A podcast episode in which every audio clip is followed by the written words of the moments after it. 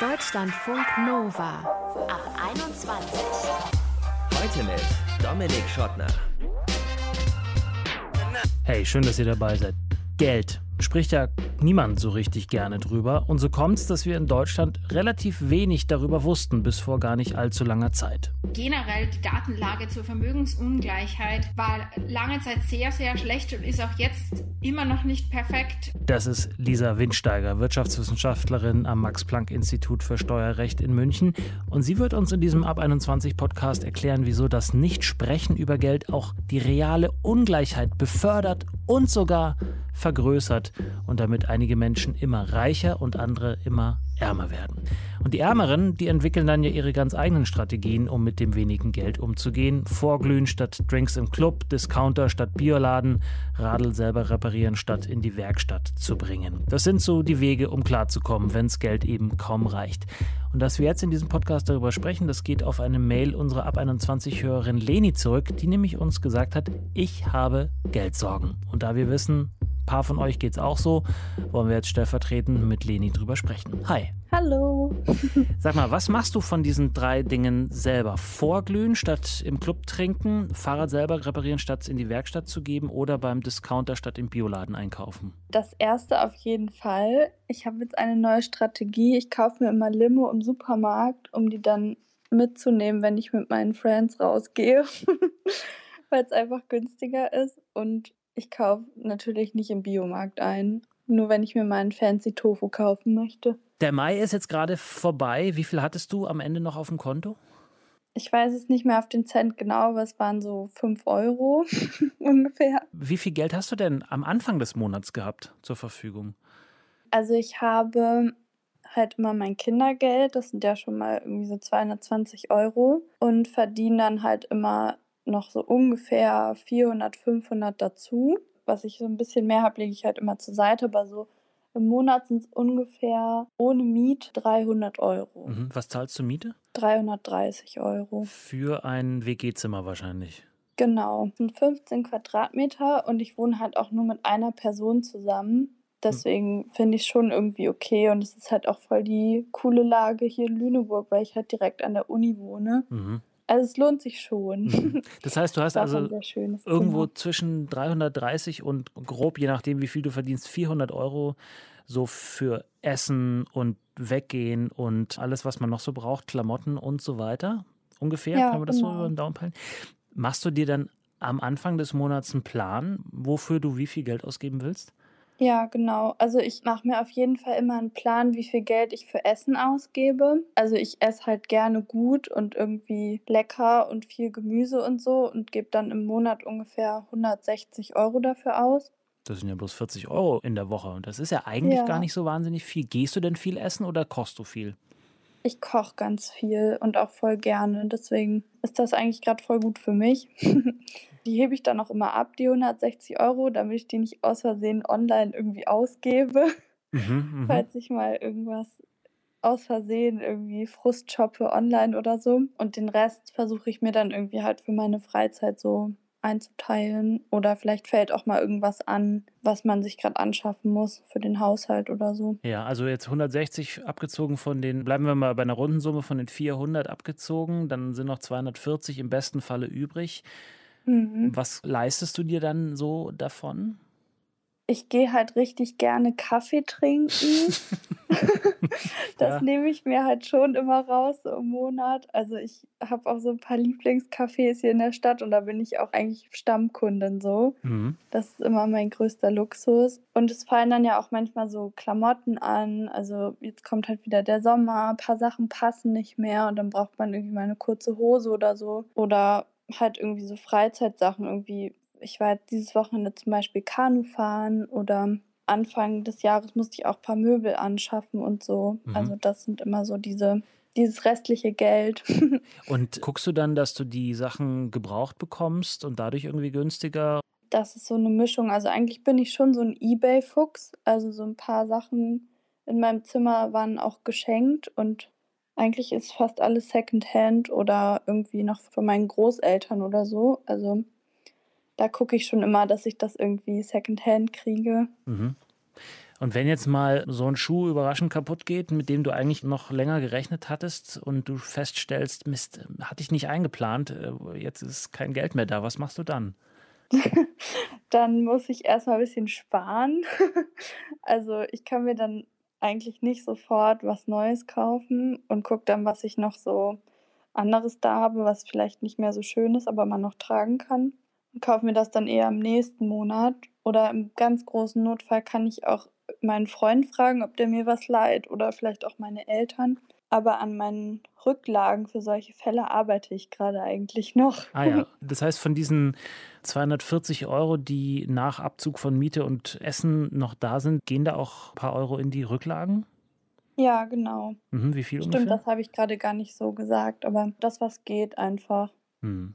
Ich versuche mir da auch nicht so einen argen Druck zu machen. Du hast gerade schon deine Eltern erwähnt. Du bist gerade eben erst ausgezogen vor nicht allzu langer Zeit. Mhm. Dieses mit Geld selber hantieren müssen, dann auch zu gucken, okay, reicht's, reicht's nicht. Hat dich das überrascht, wie hart es auch sein kann? Oder wusstest du schon ungefähr, was da auf dich zukommt? Ja, doch, das hat mich schon ein bisschen überrumpelt. Also ich bin halt direkt nach dem Abi bin ich erstmal nach Kassel gezogen für ein halbes Jahr und habe dann ein Praktikum bei einem Comicverlag gemacht. Mhm und habe da halt das erste Mal so richtig alleine gewohnt, halt so ein paar Monate nach dem Abi quasi direkt ausgeflogen und stand dann teilweise so im Supermarkt und dachte mir, warum ist dieses Gemüse so teuer und wie viel soll Waschmittel eigentlich noch kosten? Also so manche Sachen weiß man halt einfach nicht, wenn man das vorher halt nie selber gekauft hat. Mhm. Und das ist schon erstmal ungewohnt, sich darauf einzustellen, so viel Geld für irgendwie Dinge auszugeben, wo man sich manchmal denkt, boah, das will ich eigentlich gerade gar nicht kaufen. Sowas wie Backofenreiniger oder so, was man manchmal einfach braucht. Also mhm. das ist, ja doch, das war schon ein bisschen, ja, ein bisschen nervig am Anfang mhm. und ungewohnt. Ich bin ja nur so ein bisschen älter als du, ganz kleines bisschen nur. Aber, ich, aber äh, das hört auch nie auf, ist mein Eindruck. Also ich frage mich bis heute immer, warum gewisse Dinge einfach diesen Scheißpreis haben müssen. Ja. ja. Das, also das wird auch nicht besser selbst wenn man nicht mehr nur 5 Euro Ende des Monats auf dem Konto hat, das hört irgendwie nicht auf. Und dann denkt man unweigerlich, finde ich jedenfalls, an die Leute, die sich diese Gedanken nicht machen müssen. Hast du Freunde, die nicht nur 5 Euro, sondern vielleicht 500 oder noch mehr am Ende des Monats übrig haben? Die keine Geldsorgen mhm. haben? Ja, ich lerne halt gerade ganz viele Leute aus diesen so akademischen Kreisen kennen, wo das halt auch alles so Akademikerkinder sind da sind dann irgendwelche Manager, Muttis und so und die kriegen dann schon auch ordentlich Geld von ihren Eltern pro mhm. Monat. Ist das bei dir nicht so? Wenn du deine Eltern jetzt um Geld fragen würdest, müssten die dann auch was zusammenkratzen? Also jetzt nicht zusammenkratzen, aber die können mir jetzt keinen Taui im Monat überweisen. Mhm. Also es ist halt, die können mir halt das Kindergeld und noch so ein bisschen mehr geben. Genau, aber ja, ich krieg da jetzt nicht die Welt so. Ja. Und also meine Eltern sind halt auch beide Sozialarbeiter und sind halt in keiner Managerposition. Mhm. Und ich habe das aber vorher in meinem Umfeld habe ich das halt nicht so gekannt, dass ich irgendwie so Unterschiede gemerkt habe zwischen anderen Leuten und mir, dass die sich irgendwie mehr leisten konnten. Und jetzt gerade fällt mir das voll oft so auf, dass es halt echt viele gibt, die so, also die schon viel Geld von ihren Eltern bekommen. Mhm. Und macht dich das wütend? Oder sagst du einfach, pff, Geld kommt, Geld geht, die haben halt ein bisschen mehr, ich bin dafür kreativer? ja, einerseits habe ich schon diese Einstellung und denke mir so, ja, ich habe vielleicht nicht so viel, aber mache so das Beste draus und bin voll der Profi im Secondhand-Klamotten und Möbel finden. Mhm.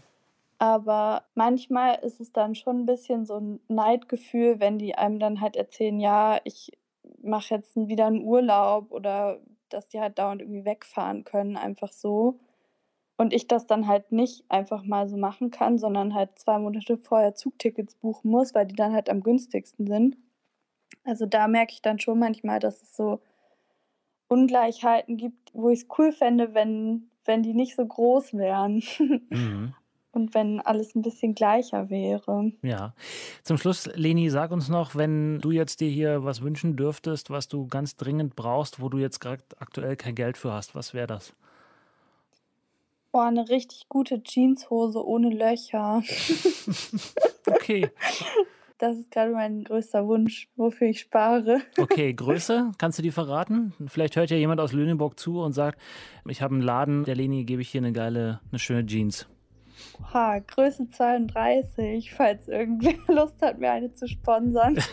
Liebe äh, äh, Modeklamotten, InhaberInnen aus Lüneburg und Umgebung oder gerne auch aus Gesamtdeutschland, meldet euch bei uns, maile deutschlandfunknova.de. Leni braucht eine Hose ohne Löcher. Das sollten wir doch irgendwie hinbekommen. Vielen Dank, dass du uns an deinen ja, Geldsorgen hast äh, teilhaben lassen und ich hoffe, dass es ja irgendwann nicht nur mehr 5 Euro sind, die am Ende übrig bleiben, sondern vielleicht ein paar mehr. Danke dir. Danke dir.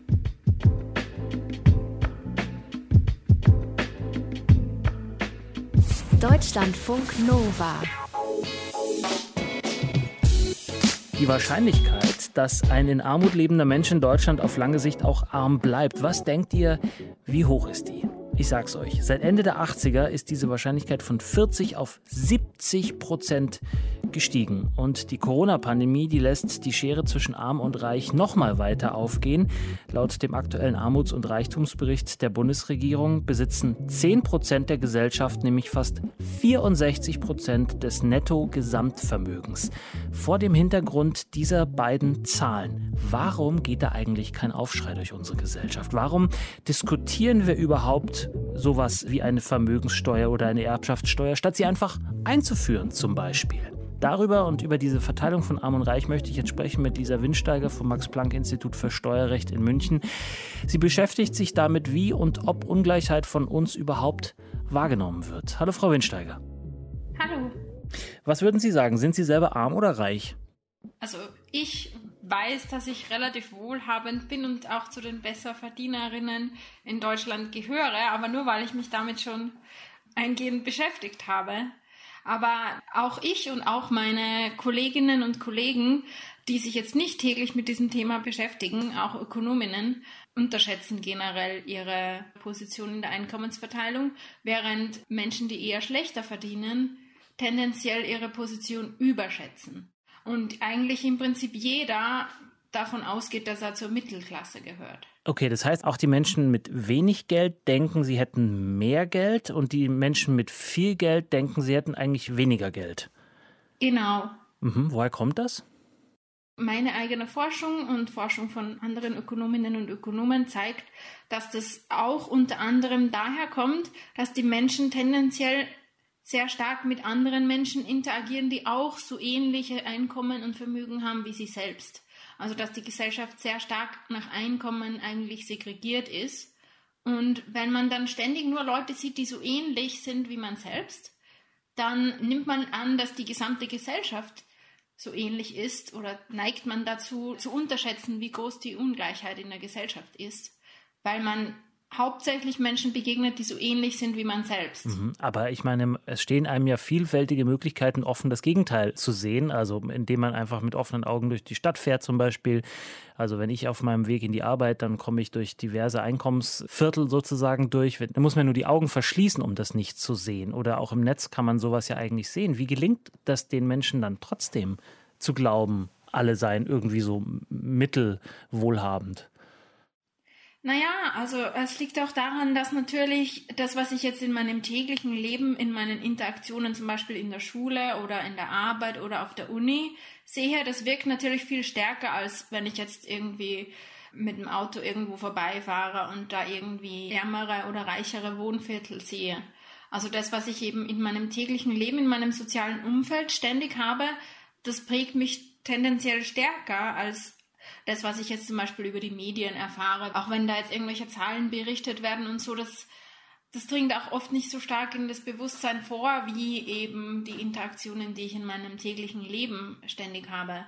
Und auch das Digitale, also wir sehen ja auch, dass ähm, jetzt online die Bubbles die Filterbubbles sozusagen auch sehr stark wieder nach Einkommen und Vermögen segregiert sind, also nach sozialer Klasse einfach. Also dass jetzt dann nicht so ist, dass irgendwie die Millionärin mit dem Mindestlohnbezieher auf Twitter diskutiert oder interagiert, sondern dass es wieder die Bubbles sind, die so ähnlich sind wie man selbst. Ach, spannend. Ich hätte gedacht, dass diese Bubbles eher äh, entlang von so äh, Berufsgruppen sind, was natürlich auch irgendwie ein bisschen was mit Einkommen zu tun hat, aber das zum Beispiel jetzt klassisches Beispiel JournalistInnen-Bubble auf Twitter ist riesengroß, aber da gibt es ja auch durchaus äh, große Einkommensunterschiede innerhalb einer Bubble.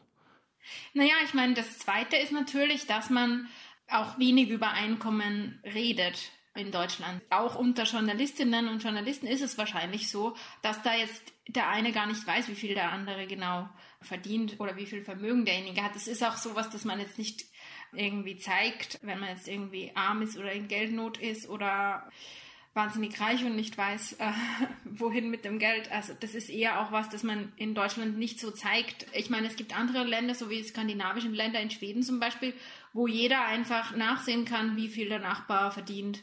Und da ist es überhaupt nicht, da wird nicht so ein Geheimnis daraus gemacht. Da ist auch die Ungleichheit geringer tendenziell. Ist das spannend? Das hängt ja dann offensichtlich in irgendeiner Weise zusammen, wenn nicht kausal, dann doch irgendwie anders. Würde das also helfen bei der Beseitigung von Ungleichheit oder zumindest einen Schritt in die Richtung zu sagen, so lasst erst mal über Geld reden und dass man irgendwie so ein bisschen mehr Transparenz schafft? Definitiv und besonders auch über Vermögen. Also es gibt ja ganz wenig, also bis vor kurzem gab es überhaupt noch ganz wenig Daten über die Vermögensverteilung in Deutschland. Und es ist immer noch relativ undurchsichtig, weil das dann teilweise in irgendwelchen Stiftungen geparkt ist oder in irgendwelchen Offshore Tax Havens und so weiter, also diese Steuerparadiese. Und wer wie viel Vermögen hat, ich meine, da gibt es ja dann immer wieder diese Listen von diesen Top-Top-Menschen in der Vermögensverteilung. Aber ähm, generell die Datenlage zur Vermögensungleichheit war lange Zeit sehr, sehr schlecht und ist auch jetzt immer noch nicht perfekt. Und das führt natürlich auch dazu, dass die Menschen zum Beispiel Vermögenssteuern kritisch gegenüberstehen weil ihnen nicht bewusst ist, wer würde eigentlich diese Vermögenssteuern bezahlen. Viele Menschen sind gegen Vermögenssteuern, weil sie irgendwie das Gefühl hätten, da würden sie selbst bezahlen müssen und sind sich gar nicht bewusst, dass jetzt Vermögenssteuern, wo man zum Beispiel sagt, man macht eine Grenze irgendwo bei irgendeiner Million Euro oder so, dass das viele äh, eben nicht betreffen würde und eben nur die Reichsten betreffen würde und wie viel das einbringen würde. Das ist vielen nicht so bewusst und das liegt auch daran, dass wir auch wenig Informationen haben zur Vermögensverteilung, beziehungsweise die Informationen, die wir haben, sind teilweise umstritten und sind auch nicht sehr publik in den Medien. Ja. Jetzt sind Sie keine Psychologin, aber es gibt Studien, die sagen, wer kein Geld hat, macht sich ständig Existenzsorgen und hat deshalb keine Zeit und keine, ich sag mal, Hirnkapazität frei, über den eigenen Tellerrand zu gucken. Ist da was dran? Ja, ja, da gibt es natürlich äh, viele Studien, psychologische und auch ökonomische Studien, die zeigen, dass das genau der Fall ist und dass dann natürlich das wiederum dazu führt, dass diese Menschen dann teilweise auch schlechtere wirtschaftliche Entscheidungen treffen, weil sie eben einfach aus Zeitnot und aus psychischer Not nicht klar nachdenken können über ihre nächsten Entscheidungen. Und natürlich kann man dann auch nicht gut für die Zukunft planen. Wenn man jetzt jeden Cent dreimal umdrehen muss, dann kann man sich natürlich nicht irgendwie eine Vorsorge für die Zukunft aufbauen und klug investieren oder sonst irgendwas.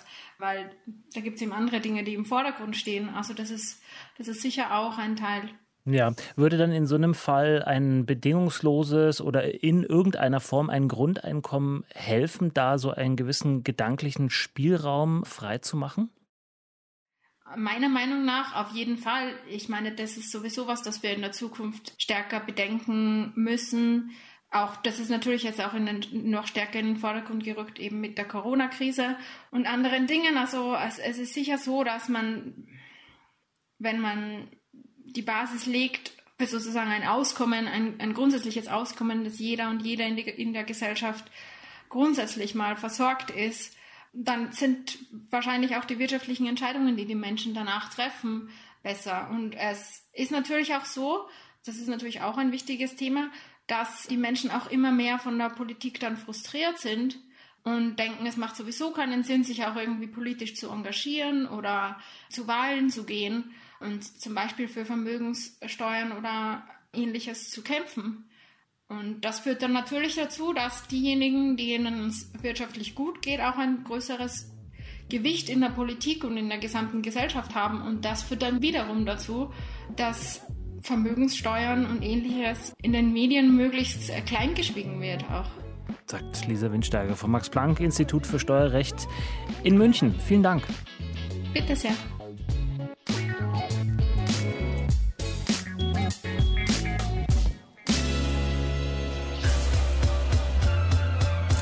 Deutschlandfunk Nova. So, und jetzt seid ihr dran. Wie ist es bei euch? Habt ihr Geldsorgen, weil zu wenig da ist oder wisst ihr vielleicht sogar gar nicht, wohin damit, weil einfach viel zu viel davon bei euch auf dem Konto liegt?